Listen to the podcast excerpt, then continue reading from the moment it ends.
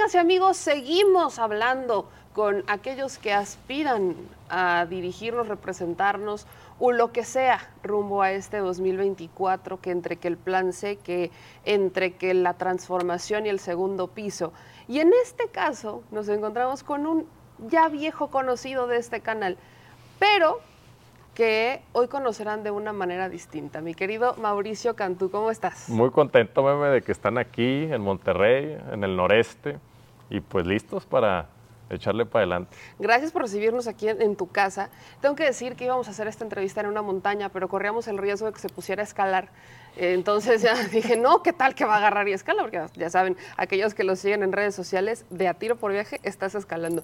¿Qué, qué, tanto representa para ti el escalar, por ejemplo, como es parte de tu vida? ¿Qué, cómo, pues mira, yo te diría, Meme, que es una dinámica que me enriquece mucho emocionalmente no solamente el ejercicio que representa subir una pared en la montaña, sino conectar varias horas con la naturaleza.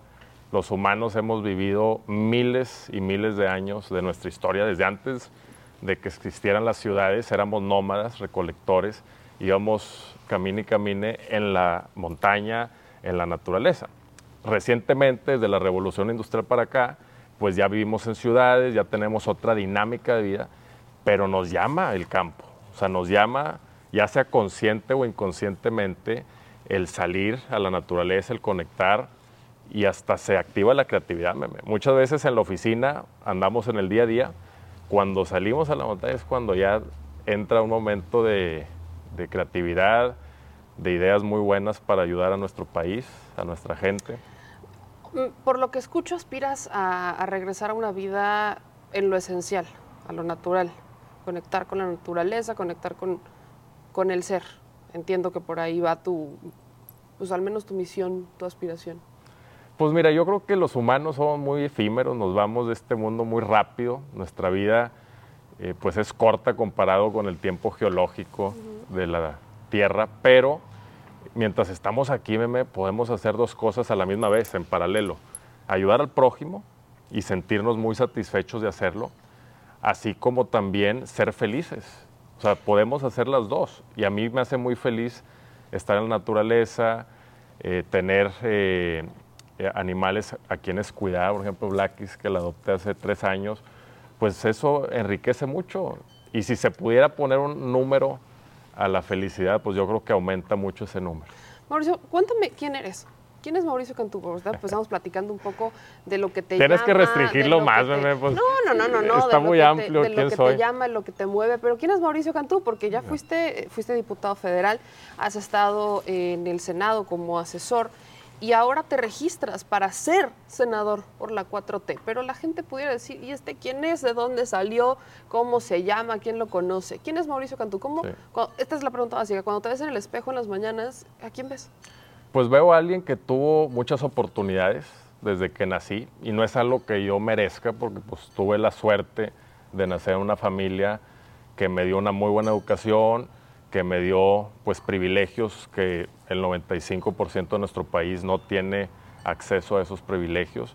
Pude pues instruirme, hacer maestrías, eh, entrar de profesor. Hace justamente en agosto se cumplió 10 años y creo yo que tengo la ética y la preparación para hacer el bien. O sea, me gusta sentirme útil, me gusta ayudar. Soy una persona que, más allá de que respeto las creencias de todos, pues lo único que a mí me queda claro es que tengo una vida. Y sí me gustaría llegar al ocaso de mi vida, a los últimos 20 años, 30 años posiblemente, sabiendo que he ayudado a millones y que puedo seguir ayudando sin, como te decía al principio, sin sacrificar la felicidad. Por eso es que me gusta mucho la montaña, me aviento senderismo, escalo en piedra, me gusta mucho la escalada. También he tenido algunas loqueras, en otras épocas, siete años me certifiqué de paracaidistas, me tiré muchas veces en paracaídas, que es una emoción pues, muy bonita. Me gusta agarrar la carretera, me he ido miles de kilómetros por nuestro país y en otros países en moto, en carro. Me gusta ir a museos, me gusta leer mucho de historia, novelas históricas. Me apasiona la historia mexicana, es tan rica. Y por eso también eh, ahorita en el momento que estamos viviendo, meme, estoy seguro que las generaciones futuras van a voltear a ver y van a decir, wow, con toda esta transformación que se vivió. O sea, no solamente después de 76 gobernantes hombres, ya como México, 74 presidentes hombres y dos emperadores, Iturbide y Maximiliano, estamos en la antesala de que llegue nuestra primera mujer presidenta, la doctora Claudia Sheinbaum. Y si nos vamos todavía más lejos, 300 años exactos de virreinato, de 1521 a 1821, puros virreyes hombres que venían de la corona española, nombrados por la corona. Y si nos vamos más atrás, también la rica cultura mexica, que también se llama azteca, pero el nombre correcto es mexica. También, pues todos los tlatoanis eran hombres. Entonces, estamos hablando que en esta. los techos de cristal. Exacto, o sea, en esta tierra que ahorita llamamos México de 201 años para acá, ya va a llegar una primer mujer mandataria política. Ahora, tú la acompañas desde el principio, pero yo, ¿cuál es la historia de Mauricio? Escucho, dices que te hace feliz ayudar, que te hace feliz eh, poner tu granito de arena, que tienes una vida y que quieres hacer algo con ella. Pero, ¿en dónde empieza? ¿Cuál fue, si regresamos a tu historia, a la historia de vida de Mauricio, ese momento en el que dijiste, yo quiero ayudar. O sea, ¿cuál es ese recuerdo, no sé, en tu infancia, adolescencia, ya en la universidad, que dices, yo quiero ayudar, yo necesito hacer algo más? Te lo pregunto porque cuando tienes oportunidades, eh, cuando estudias en escuelas eh, privadas, cuando te, rodeas de un círculo social que no tiene necesidades básicas como eh, hambre, que no tiene necesidades como el, no sé, no tiene agua, no tiene gas. O sea, cuando no tiene esas necesidades en ese círculo social, a veces es complicado entender y decir, quiero sumarme. Y quienes lo han llegado a hacer, pues son estos filántropos, yo no conozco a muchos, que en realidad es para bajar cargas fiscales, ¿no? Que no es tanto porque me conecto con una causa y quiero ayudar a la gente. Entonces, en la historia de Mauricio... O para limpiar un poquito su conciencia. También, para exactamente empezar a, romper el ciclo karmático, llamémosle, si lo quieren ver así. Pero, ¿en dónde es el, ¿cuál es ese recuerdo de Mauricio de tu historia, de tu vida personal que dices, yo necesito involucrarme activamente en la política o en la vida social? Pues mira, yo viajé mucho de chiquito, o sea, mi papá y mi mamá eh, les encantaba sacarnos en carretera, nos íbamos pues a muchos lugares, a Oaxaca, San Miguel, desde Monterrey. Eh, eran otras épocas, yo estoy hablando noventas, en el 2000, y sí llegó un momento en el que yo tuve que bloquear emocionalmente el llorar cuando veía, eh, no sé por qué, o sea, los niños también, pero las señoras más de 60, 70 años, que estaban eh, en condiciones muy paupérrimas pidiendo dinero. De chiquito me generaba una, como unas ganas de llorar y luego lo bloqueé emocionalmente. Llegar a la adolescencia dije, pues no puedo andar así de sensible ante el mundo porque no sobrevives. El mundo es, es muy cruel, esa es la verdad. Meme. Entonces tuve varios años así, hasta la carrera, cuando empecé a estudiar Derecho.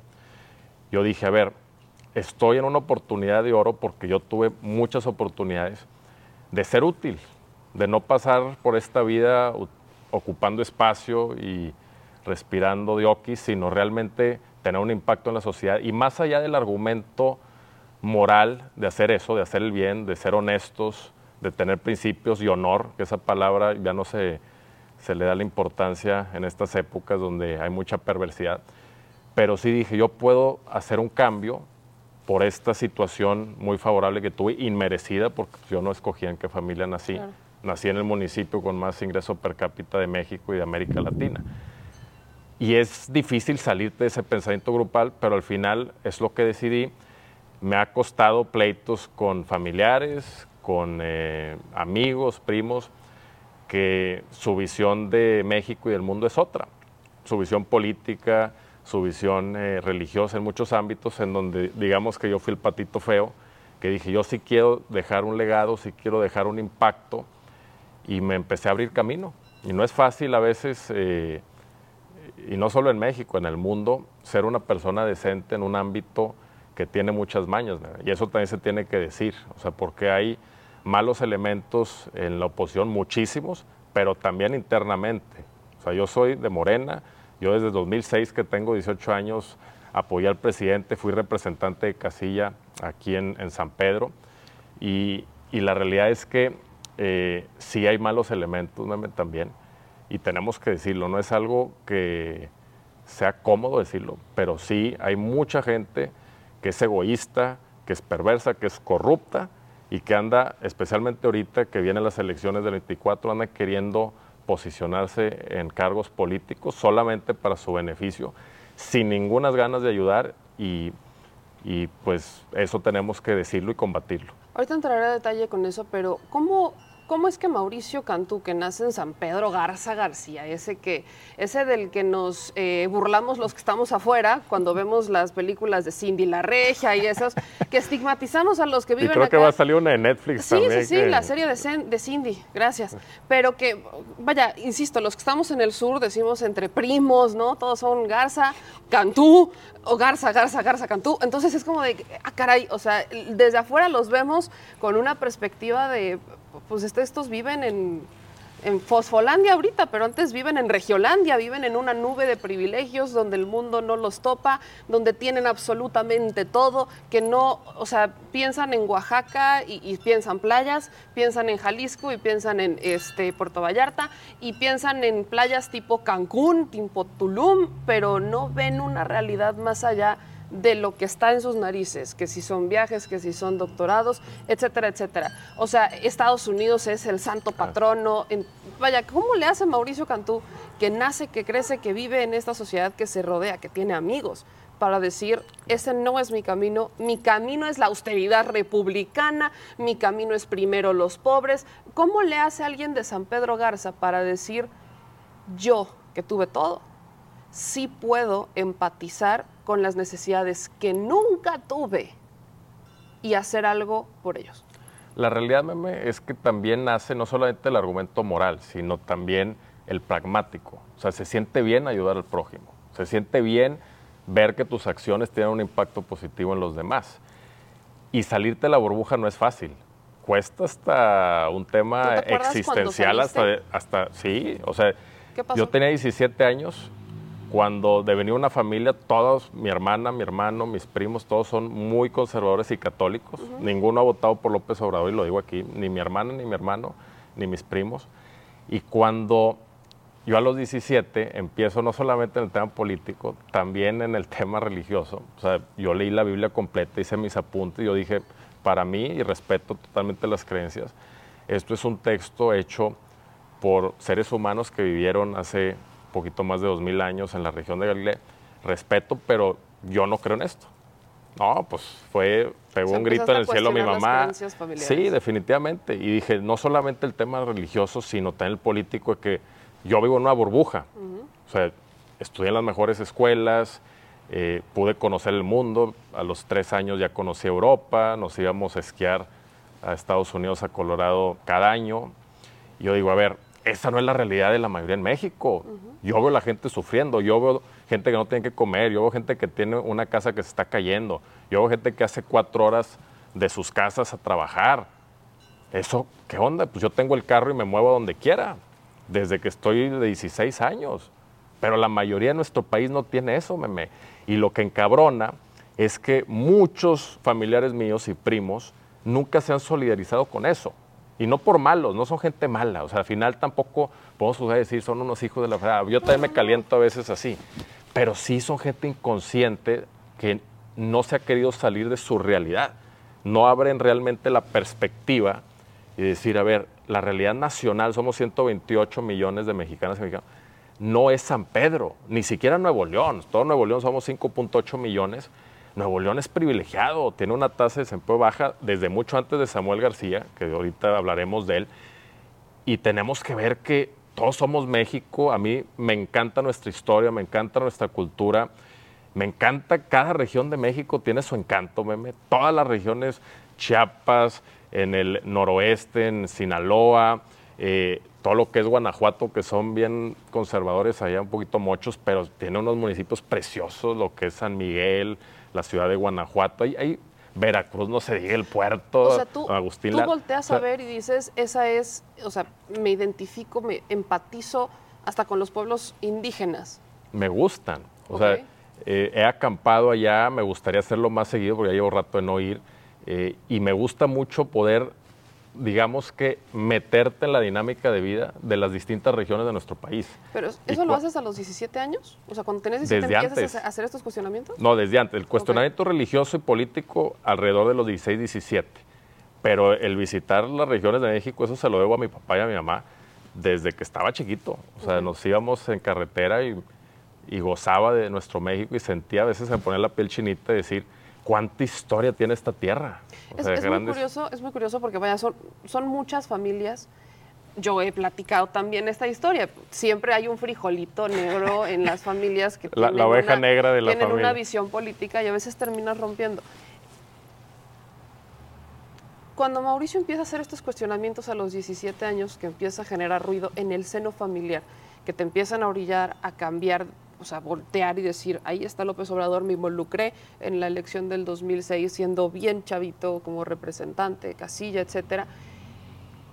¿En algún momento Mauricio flaqueó cuando vio que familia, hermanos, primos no te apoyaban o pensaban diferente? ¿Fue difícil? Fíjate que no, porque sí tengo como un instinto combativo, o sea, me gusta cuestionar, dar la contra, o sea, no seguir... O sea, los rebelde.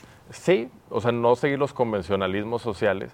Me he ganado, pues, enemistades, obviamente, eh, pero así voy a seguir, porque es mi esencia y yo creo que cualquier persona, y esto va más allá de la política, cualquier persona que falsea su esencia, le va mal y no es feliz.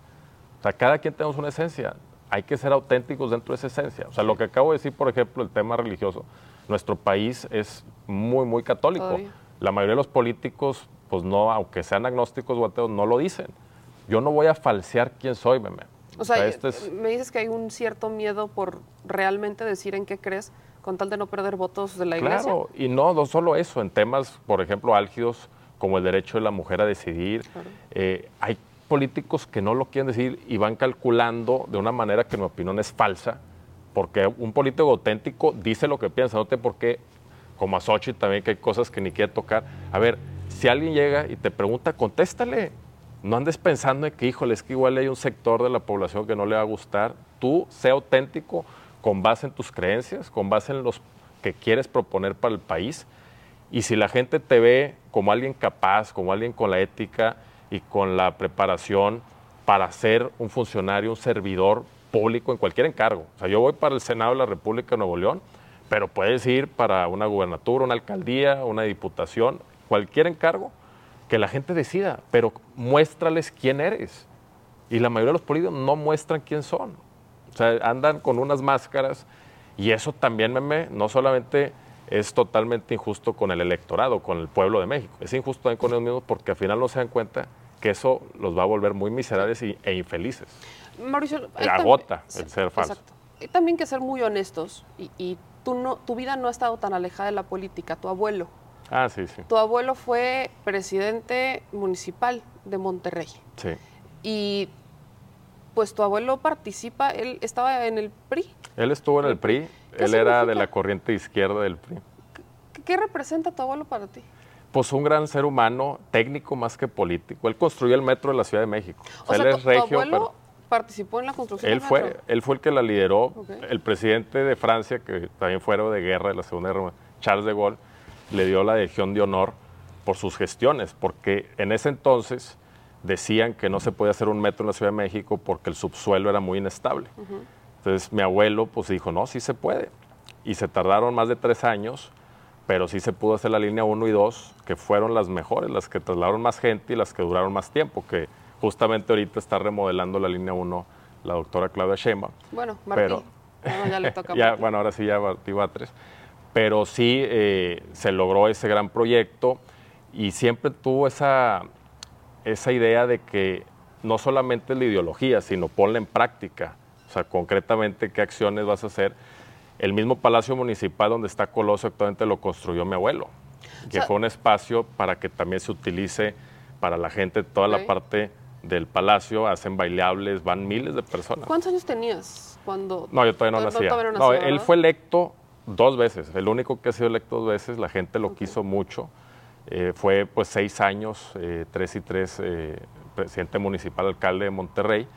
Fue diputado federal también en tres ocasiones, subsecretario a nivel nacional de Obras Públicas. Es alguien que tenía una visión, aunque era abogado, también una visión de cómo lograr que las cosas sucedan. O sea, porque la política no es de mero discurso y de comunicar temas que analizamos.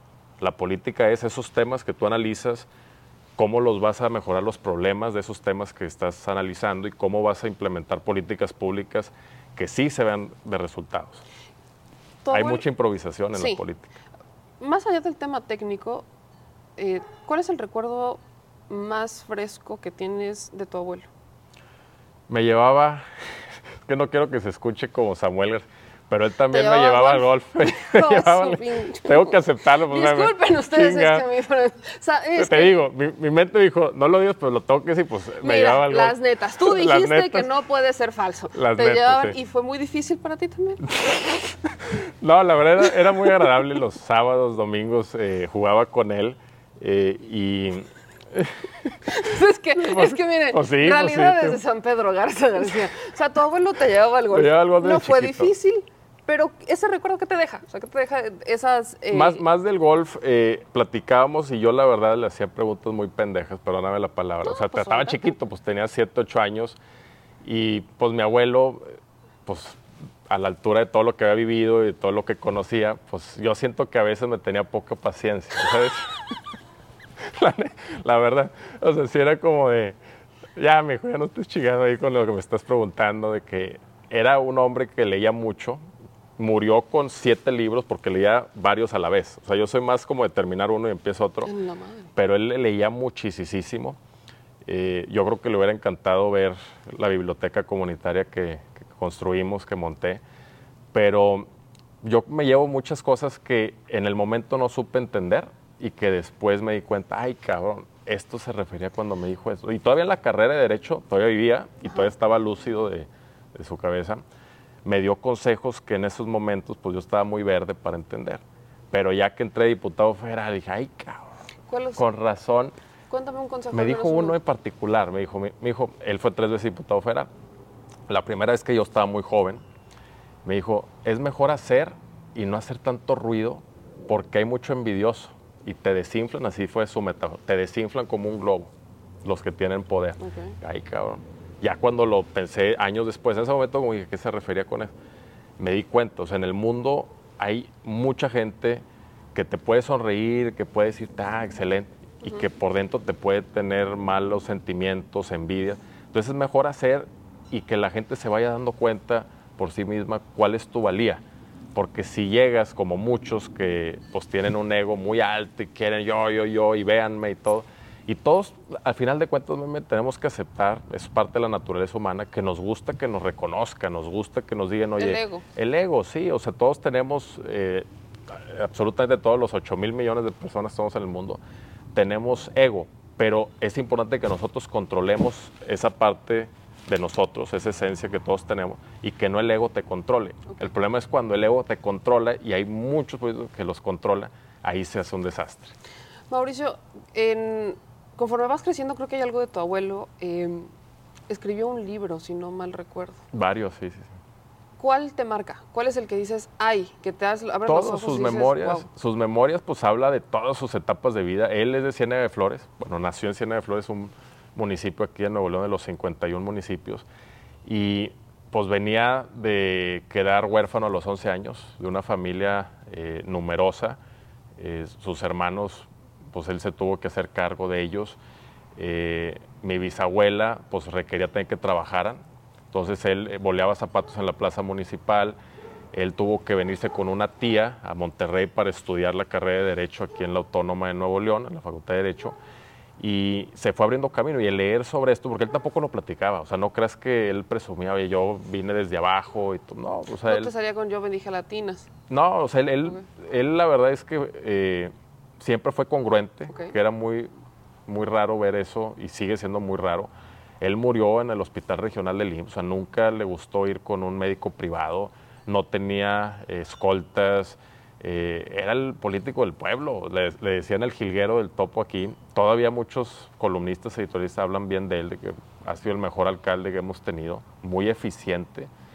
Eh, y pues yo me llevo eso, de que su ejemplo nos dejó eh, un gran ejemplo, un apellido digno, porque pues cuántos políticos, a final de cuentas, piensan en ellos, roban, hacen de todo, pobres hijos y nietos que van a tener que cargar con, con ese apellido, aunque se escuche fuerte, pero sí, o sea, es, es algo que, que lamentablemente los humanos como seres sociables y gregarios, cuando un papá o un abuelo hace fregaderas, corruptelas y todo, ese estigma va a quedar en los hijos y en los nietos y hasta en eh, familiares más extensos.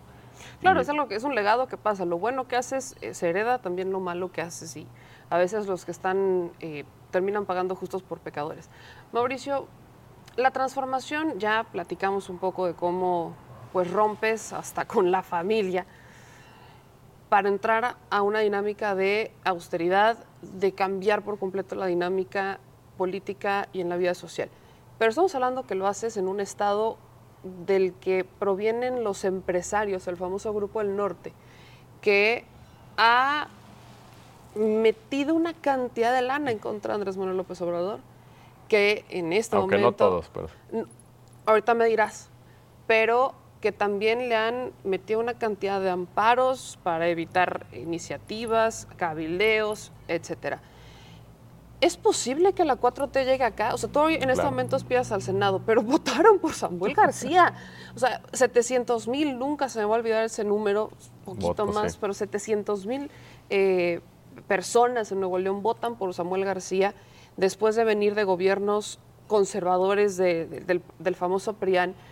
Pero llega alguien que te, te promete un nuevo Nuevo León, que ese es el lema, y parece que es complejo, o sea, a mí se me hace complejo entender cómo en Nuevo León podrían votar por alguien de Morena. Es más, hablemos de Nuevo León. ¿Existe pobreza en Nuevo León? Porque nosotros que estamos allá afuera, y también la imagen que promueven los gobiernos es Monterrey y San Pedro Garza. Si acaso de vez en cuando un poquito Linares, ¿no? Y Tantán. Pero hablamos de mu- municipios grandes, está Podaca. Y, y luego, o sea, ¿hay pobreza? ¿La has hay recorrido? mucha ¿Has pobreza, sí, la pobreza en hay mucha pobreza porque la realidad de Nuevo León no es la realidad de donde vivimos. El ¿Cuál mismo es? gobernador Samuel García aquí vive en San Pedro. La realidad es 51 municipios donde 46 están en la pobreza. O sea, nuestros indicadores económicos y sociales son altos comparado con otros estados Sí, del país, o sea, sí. con Guerrero, con Chiapas. Con, ¿Cómo es la Pero pobreza en sigue siendo León? pobre. Pues toda la periferia, deja tú las zonas rurales que también tienen mucha pobreza.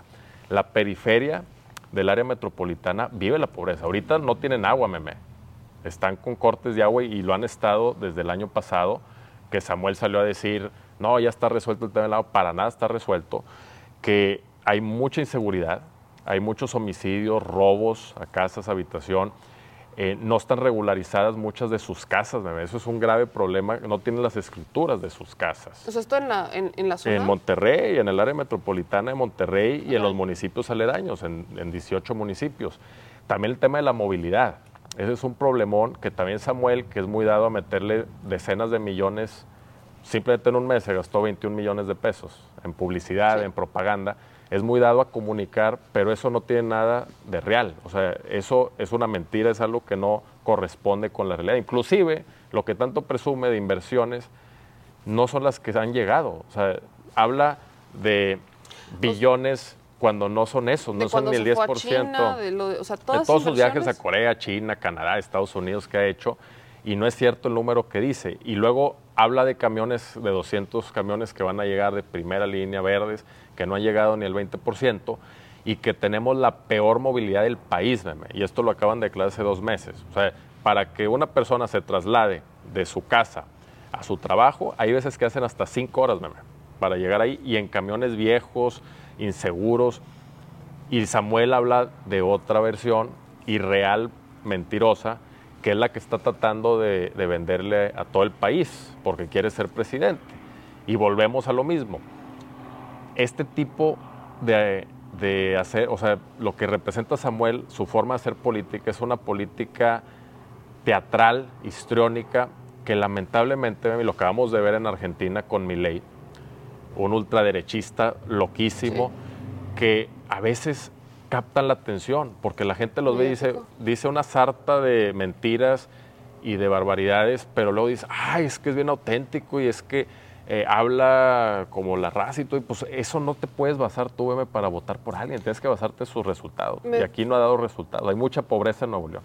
Morena no representa una oposición aquí. O sea, en, en el Congreso Sí. no. O sea, Ahorita no, no. ahorita En- Estoy no, hablando pues de la dos. realidad en este momento. La realidad es que tenemos dos diputados locales, locales de 42. O sea, la, no es oposición, fuerza la oposición es el PRI y el PAN. Los que están Sí. bloqueando, los que están haciendo ruido son PRI y PAN. que son unos mañosísimos. Y tengo que eh, decirlo, lo platicabas hace un peleados, ratito, pero Corruptos y mañosos. la gente acá está decepcionadísima de Morena. O sea, y esto es una realidad, a mí me llega cada comentario. Están decepcionados. Son traidores los que han electo en el 18 y en el 21. de la- o sea, Se han eh, ido a nivel lo- local. Ven al presidente y dicen Andrés Manuel, y qué padre, pero cómo la política de Andrés Manuel, que sí se ve en Chiapas, Tabasco, en la Ciudad de México, en donde puedes, eh, percibes eso. Incluso lo- el programa más exitoso, que es emblemático y el que más le reconocen, es el de adultos mayores. O sea, el progra- los programas Todos arriba de sociales, 65 están recibiendo base- su pensión. la base social se ve no en Nuevo León. Entonces, ¿qué pasa en Nuevo León? O sea, ¿por qué, por qué Morena, que pudiera ser tan fuerte en otros estados, y que de hecho en el 2021 era fuerte Morena, la percepción que opina, la opinión de la gente de Morena en Nuevo León era buena, ¿por qué Morena no se volvió la oposición? ¿Por qué terminó ganando la oposición el PRI y el PAN cuando en los demás estados que quizás no ha ganado, sí es oposición? Claro. ¿Aquí qué pasó? Pues malos elementos, meme, así de simple. O sea, no hubo cuadros ni en el 18 ni en el 21, con excepciones obviamente, pero en general se postularon eh, malas candidatas y candidatos. Y lo que sucedió es que la misma militancia, porque aquí está el obradorismo, y te, te voy a dar los números concretos. El último que hicieron, estás hablando de 53% de todo el Estado, los 5.8 millones, que sí simpatizan con la cuarta transformación. Más de la mitad. Esos eso números no los había visto nunca en el Estado, ni el PRI, ni el Es PAN, que ni Movimiento Ciudadano. Ese es mi punto. Porque el- Pero- ¿cómo andan los números del PRI de PAN? No, bajísimos. O sea, estás hablando de la mitad de eso. Pero, ahí te va el pero. Esos simpatizantes que ahí están, ahí está el obradorismo. O sea, en Existe. el año pasado, claro, el año pasado, para la revocación de mandato, votaron, pero abrumadoramente, casi el 90% a favor de que se quede el presidente, y votaron inclusive más que en el 21 para la candidata gobernadora de Morena. Es decir, ahí cuando haces ese cotejo con números, porque aquí no es opinión eh, sentimental o, de percepción, son números, que te indican que un año votan más de 100 mil menos por la candidata de Morena que por la revocación. Es, el obradorismo está, pero no te va a votar a cualquiera. Te va a votar gente que le convenza, que digan, estos perfiles de Morena sí nos convencen, sí son perfiles éticos que queremos que nos representen. Eso es lo que necesitamos el año que entra y podemos arrasar, meme, te lo estoy diciendo, podemos arrasar, inclusive yo diría que por lo menos, por lo menos podemos tener la mitad del Congreso local. La O sea, mitad, el están- le 42 estás diputados locales. A ver, en el próximo proceso electoral, tú vas para el Senado, pero hay perfiles que están buscando otros cargos de Morena aquí. ¿Me estarías diciendo que para el próximo año 2024 Morena sí se podría convertir en esa oposición? Porque aparte aquí también, Gilberto Lozano, famosísimo, Gilberto loco Lozano, pues también es, es su terruño. Y aquí también Gilberto al menos sí ha sido congruente, cosa que no ha sido el PRI y el PAN en la revocación de mandato, participan. O sea, hay un grupo que quizás aquí sí se puede ver de estos simpatizantes de mi ley. Y tienes otro grupo que se deja llevar por el TikTok y la publicidad Claro. y el- la, la nota que le están metiendo a la imagen de Samuel y sobre todo a la de Mariana Rodríguez eh, Cantú.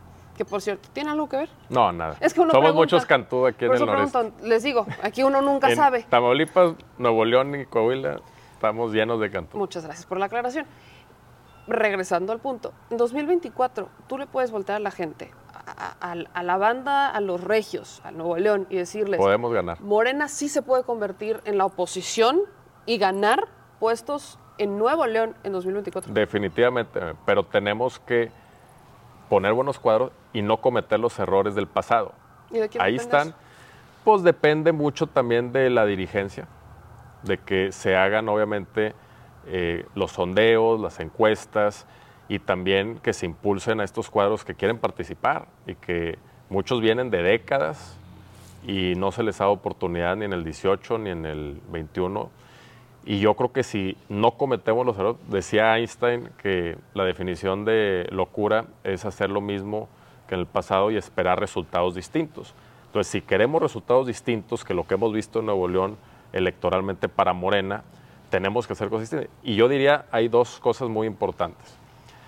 Por un lado, tenemos que ganar estos espacios, porque estamos hablando, son 42 diputados locales, 51 alcaldías en el Estado, los dos eh, que van en fórmula para el Senado, y eh, más allá de que tenemos que ganar estos espacios, tenemos que asegurarnos que los perfiles, porque por un lado está ganar, pero no sirve ganar si pasa lo que nos pasó en el 18, en el 21, que estos perfiles de Morena, traidores completamente, sin una pizca de ética ni de amor por México, les dan una lana y se van con otro partido, con el PRI, algunos con MC, se fueron otros. Pues si les van a llegar al precio, ¿de qué sirve ganar una posición para la cuarta transformación cuando luego se van a terminar volteando para alguien más? Entonces tenemos que ver eso y no podemos irnos bajo una óptica meme pragmática, ya ha sucedido en todo el país, que es una óptica de decir, a ver, ¿quién tiene popularidad? ¿Quién, eh, que muchas veces es estructura pagada de ese político? ¿Quién puede ganar? Lo ponen y nadie se fijó en la ética, nadie se fijó en la trayectoria, en el pasado de esas personas que muchas veces vienen de un prismo corruptísimo, de un panismo, y los aceptan en algunas ocasiones en Morena, y luego pues pierden en un caso o en otro caso ganan, pero no actúan en beneficio de la gente y no hacen las cosas bien, o inclusive se cambian de partido. esto me lo han dicho mucho, en Puebla lo platicábamos también, la gente lo sabe y la gente creo que está cada vez más despierta en torno eso a me da mucha los procesos. Por esperanza de que cada vez la gente es más informada y más involucrada. Por eso te preguntaba de quién depende que realmente lleguen los cuadros que tienen que llegar, que pueden ganar y no aquellos que pues terminan, yo sí lo digo, Clara Luz, con todo respeto, yo sé que ocupa eh, cargos, eh, pero fue la candidata y nada más no pegó. Y también lo dije en Coahuila, Guadiana pues también no, no simpatiza, no porque, vaya, yo, y cada quien sabrá si ellos realmente de forma legítima se metieron al, proyecto o no, sobre todo quienes viven en los estados de donde son, saben por dónde va la cosa, tú lo estás diciendo también. Pero Mauricio, hablas también de trayectorias y para hacer como un resumen breve, no, no me digas así como, porque si no nos vamos a aventar 10 horas de esto. No, solo quiero que me digas, eh, ¿en dónde trabajó Mauricio? ¿Cuáles han sido los cargos que ha ocupado Mauricio Cantú? Porque la gente te ubica como diputado federal, muchos no sabían que fuiste asesor en el Senado y algunos te ubican como profesor de, en la universidad. Pero ¿en dónde ha trabajado Mauricio? ¿Cuál es la trayectoria? Eh, ¿Cuál es el currículum? Ahora sí que si te entrevistamos, ¿cuál recursos humanos? ¿Cuáles han sido los cargos? pues mira, me considero, así como algunos políticos no han estado en el lado académico, pero tienen una gran experiencia de campo, han estado, yo mi tiempo a mi corta edad pues lo he dedicado a sacar eh, maestrías. Eh, he sido profesor en agosto, cumplí 10 años ininterrumpidamente en la Facultad de Derecho. Eh, soy columnista, me encanta escribir en los jueves en Milenio y también pues he tenido encargos técnicos en la Comisión Nacional de Hidrocarburos, la CNH, he estado en la COFEPRIS, el regulador de clínicas, hospitales, de alimentos, regula el 9% del Producto Interno Bruto. Tres años, como dijiste, estuve de, asesor en el Senado y también en, la actual legislatura como diputado federal. Y creo yo que sí tengo la preparación y la ética, porque no hay una sola nota, me pueden googlear y todo, negativa en mi, ni una. o sea, nunca he tenido, como muchos políticos, un escándalo. Eh, un escándalo, ni mucho menos. Entonces sí creo que tengo esos dos elementos, la ética y la preparación para hacer un buen trabajo en beneficio de la gente. Mauricio, si te hacemos una auditoría en tus finanzas, porque eres un personaje público, ¿nos vamos a encontrar con algo? Negocios, contratos públicos. Eh, son públicas todas mis declaraciones. sospechosas, algo nos vamos a encontrar. todas son públicas mis declaraciones. Esta casa donde todavía vivo es donde nací esta casa la compró mi papá hace 41 años, yo tengo 35 eh, y me gusta, sigo viviendo aquí y como te dije al principio de la entrevista, pues sí, tuve muchos beneficios que la mayoría de nuestro país no los tienen y quiero aportar a mi país. Y claro que también, me, y hay que decirlo, también me han tupido en los últimos años porque, ah, este güerito es fifí ¿Y qué está haciendo la 4T? Pues porque soy la oveja negra de la sociedad y de la misma familia, aunque duela, pero es la verdad, en la que crecí, del pensamiento social en el que crecí y familiar. Yo me separé a corta edad y me siento orgulloso de eso. Y a fin de cuentas, como te decía, tampoco significa que todos están, no, hay gente muy buena y también lo que decías de los empresarios, yo tengo muchos amigos empresarios que dan un servicio o un bien, llámale un restaurante, llámale una fábrica de algún bien que producen y que la gente les es útil. Y de eso se trata ser un buen empresario, de ver la manera de que, oye, qué producto o qué servicio, ya sea una tienda, un restaurante, voy a dar por lo cual la gente está dispuesta a pagar. Y si lo haces de manera ética, pagas tus impuestos, no quieres utilizar al gobernador, al alcalde, al presidente en turno para tu negocio, entonces está bien que emprendan y que hagan negocio. O sea, somos un sistema en donde se gratifica al emprendedurismo cuando le echan ganas. El emprendedurismo es algo bueno.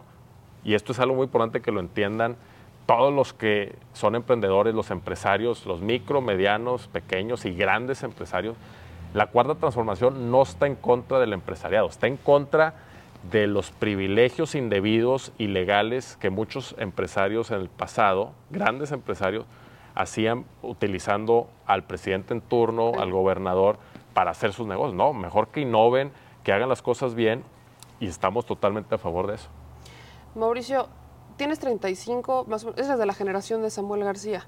Me saca un mes, somos... Jesús Él es de diciembre del 87, yo soy de enero del 88. ¿cómo, cómo, o sea, ¿te sabes su fecha de cumpleaños? Es contemporáneo el no, no, quiero saber esos detalles de relación con...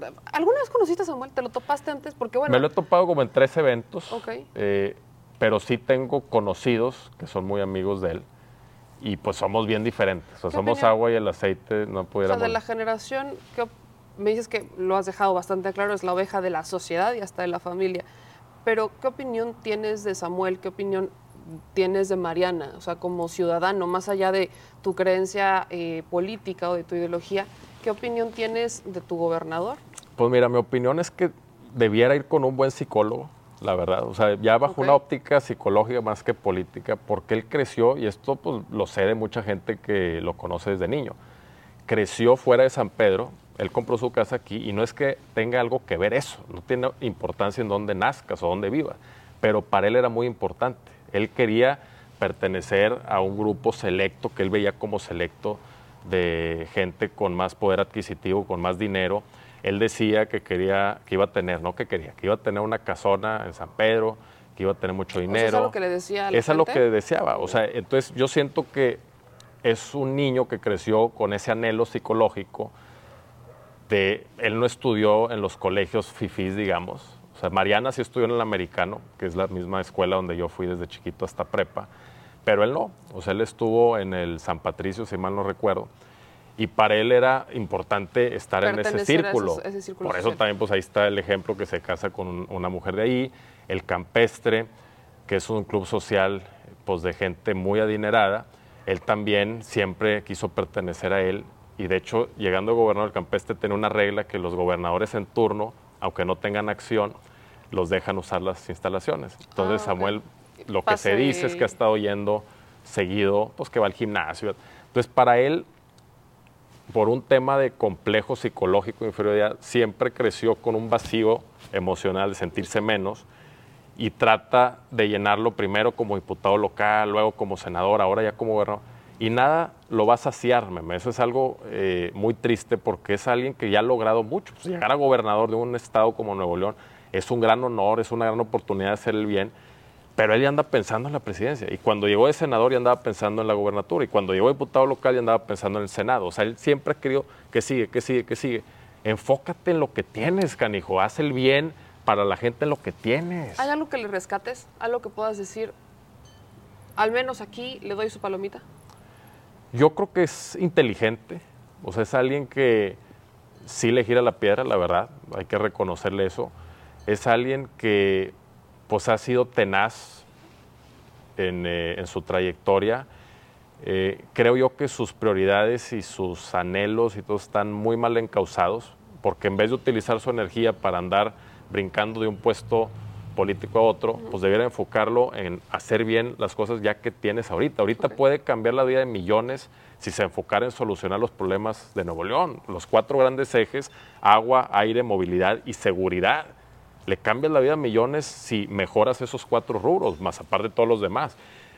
Si él enfocara su energía y su inteligencia y sus recursos a eso, otra cosa sería. Y, y, cumplir lo que prometió, lo dijo abiertamente, ya todos han visto los videos, que se iba a quedar los seis años, que no va a ser el error del Bronco. Él cuando el Bronco se quiso ir de candidato a presidente, siendo diputado local, votó en contra de eso diciendo que no debía de irse. Es un incongruente y mentiroso. Entonces, sí, o sea, sí reconozco que sea tenaz, inteligente, se sabe mover pero está haciendo muy malas decisiones. Por ego, porque no controla su ego y por eso vuelvo a lo mismo. Sale mucho más barato para la gente de todo México y de Nuevo León que consiga un buen psicólogo, porque aunque llegara a la presidencia, y con esto voy a terminar, aunque llegara a la presidencia Samuel García, es lo peor que le pudiera pasar porque ya no habría más. O sea, él diría, ay cabrón, ¿y ahora qué? porque sigue con el complejo psicológico de inferioridad. ¿Qué cargo Ahí sí se deprimiría porque diría, ahora ya, ya, o sea, ya no habría nada más. Mauricio, vamos a, ir cerrando y quiero hacerte preguntas con respuestas concretas. Échame la mano con eso. ¿Qué le ofreces a Nuevo León? Si tú ganas la encuesta y entras dentro de la fórmula para el Senado, ¿qué le ofreces a, la gente que representarías? ¿Cuáles serían tus ejes? ¿Cuál sería tu, cuál, es tu, ¿Cuál sería tu causa en el Senado de la República siendo representante de la entidad en, el, en la Cámara. En sí, no solamente la entidad, ya desde el Senado puedes ayudar a todo México, pero mi compromiso sería dar mi mejor esfuerzo para solucionar todas las problemáticas, especialmente las cuatro que ya mencioné, aire, agua, movilidad y seguridad. Desde el Senado se puede impulsar muchas medidas, se puede presionar al Ejecutivo local de Nuevo León, se puede presionar a los 51 alcaldes para que cumplan.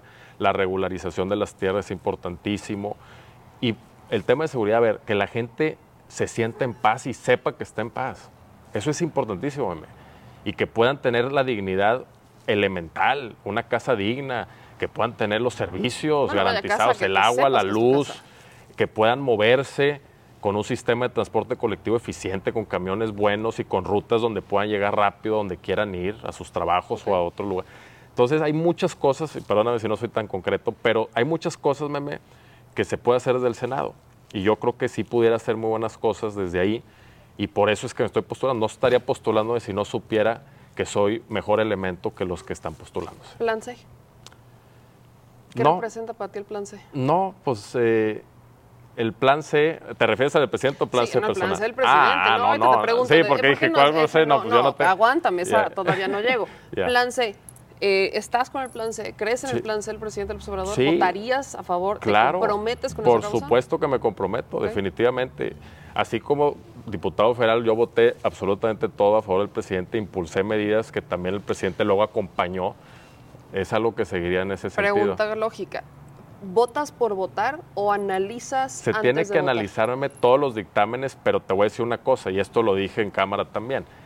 Son tantos dictámenes, meme y es tan bajo el presupuesto por malos diputados y malos senadores, se tuvo que bajar el presupuesto para contratar analistas y asesores, que es imposible, aunque no durmieras pensando eso, te quedas las 24 horas leyendo todo, no acabas con la cantidad de dictamen. Entonces, la dinámica que se ha creado es no leer completo más que los que son realmente de importancia para el legislador, llámale senador y eso está mal, porque en todo el mundo, en diferentes parlamentos y congresos del mundo, se tiene suficientes analistas, especialistas en diferentes áreas para poder saber exactamente qué impacto tiene este dictamen, esta iniciativa para la gente. ¿Conviene? Vamos a darle para no Entonces muchos se basan en la decisión de sus compañeros o del coordinador del grupo parlamentario para las decisiones. Ok. Dos cierro, Mauricio. Cuando, cuando vas en la calle puedes ver a la gente en la cara, sin miedo, incluso si no quedaras como senador, ¿seguirías poniendo tu vida al servicio de los demás? Me da satisfacción, meme. Más allá de que eh, pues es un área de gran honor y responsabilidad, me da satisfacción hacer el bien. Por eso tengo mi, mi centro comunitario donde apoyamos a la gente, donde tenemos la biblioteca comunitaria, las computadoras, el internet. Me gusta ver que soy útil. Si no me deprimo, así de simple. O sea, si no soy útil de cierta manera, me deprimo. No es la única manera la política. Hay muchas formas de ayudar y cada quien decide en dónde. Y simplemente ser un buen ser humano con tu círculo social, tus amigos, tu familia, ya es un avance. Entonces, si no se da, que es una posibilidad, yo seguiría haciendo el bien en donde sea que pueda hacerlo. Mauricio, cierro con esta y así neta, neta, neta. Yo sé que independientemente de que eres la, oveja de la familia y que rompes, papá y mamá forman parte y también abuelos, pero forman parte mucho de, de tu camino. Tu papá ya no está, ya no le tocó verte de diputado. A los dos meses murió, le tocó verme tomar protesta en la Cámara y... Después de todo esto, ¿qué le dirías a tu papá? Pues fue alguien muy paternalista en el bueno y el mal sentido, porque a veces ser tan paternalista, pues puedes eh, provocar pues, que seas un niño eh, pues que dice, ah, pues me resuelve todo mi papá. Nos quiso mucho, a mí, a mi hermano Federico y a mi hermana, y le tocó verme eh, tomar protesta. Él falleció en diciembre, el primero de diciembre del 2021. Y yo creo que se fue satisfecho de que nos encausó bien a todos. Yo soy el menor de mi familia, pero nos encausó, meme. O sea, nos dio todas las oportunidades para poder salir adelante. Y yo quiero que, pues donde quiera que esté, si es que está, si puede estar viendo, consciente en sí o no, pues que se sienta orgulloso de su hijo, que digo, este cabrón hizo bien las cosas, ayudó a sus compatriotas, a su estado de Nuevo León, a México y eso me sigue dando satisfacción. A veces pienso de que, oye, si todavía estuviera aquí, pues qué me estaría diciendo, estaría aconsejándome así, o sea, porque fue muy inteligente. Con todas las diferencias que tuvimos, y sí tuve muchos pleitos con él, pero fue un hombre inteligente. ¿Crees que estaría orgulloso en este momento, como el adulto que eres en este momento? No, no lo sé, pero esperaría que sí.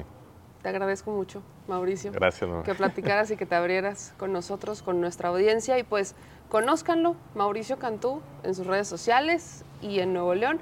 ¿En dónde está tu centro comunitario? También porque la gente puede en Privada Juárez 540, cruce con la calle Juárez. Está en el casco de San Pedro, aquí muy cerca, cinco minutos pues cáiganle mi gente y te deseo la mejor de las suertes, Gracias, mi Mauricio. A darle, gente, dejen sus comentarios, suscríbanse, ya saben que luego platicamos con él, así que si tienen preguntas que quieren que le hagamos, pues cáiganse con esas preguntas para que lo le volvamos a hacer una auditoría a nuestro querido Eres bienvenida aquí en Monterrey las veces que quieras. Muchas gracias, querido Mauricio. Nos vemos a la próxima, les mando un beso y un abrazo a todos y síganos que seguimos entrevistando Ruta 2024. Saludos.